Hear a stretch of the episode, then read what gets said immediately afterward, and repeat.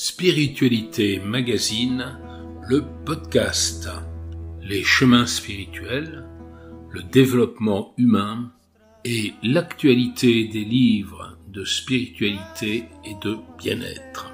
Un magazine en ligne et un magazine papier auquel vous pouvez vous abonner.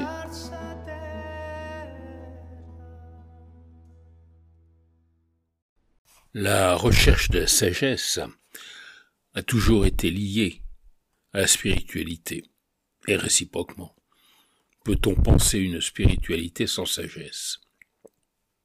Ce livre de Maxime Roy est en même temps un livre de réflexion sur la question de la sagesse, mais aussi une analyse de notre société et de ce que les individus qui la composent font concrètement et collectivement, sociologiquement, je dirais, de cette question. Il nous demande, il se demande, la sagesse a-t-elle définitivement disparu?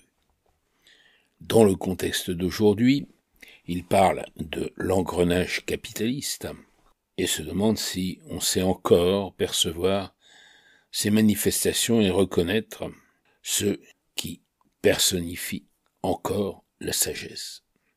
Dans l'Antiquité, les philosophes ont prôné sagesse comme un idéal à suivre pour guider les hommes vers une société stable, harmonieuse.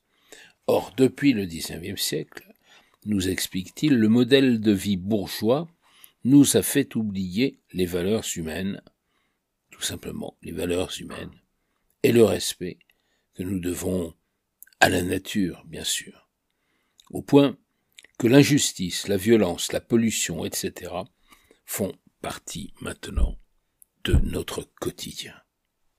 Pourtant, aujourd'hui, il va développer tout un aspect positif, des signaux marquent une volonté grandissante de revenir vers plus de simplicité, et des voix s'élèvent pour redonner de l'importance au sens commun il nous incite à redécouvrir le sage qui est en chacun de nous et trace quelques perspectives collectives pour qu'ensemble nous redécouvrions la sagesse.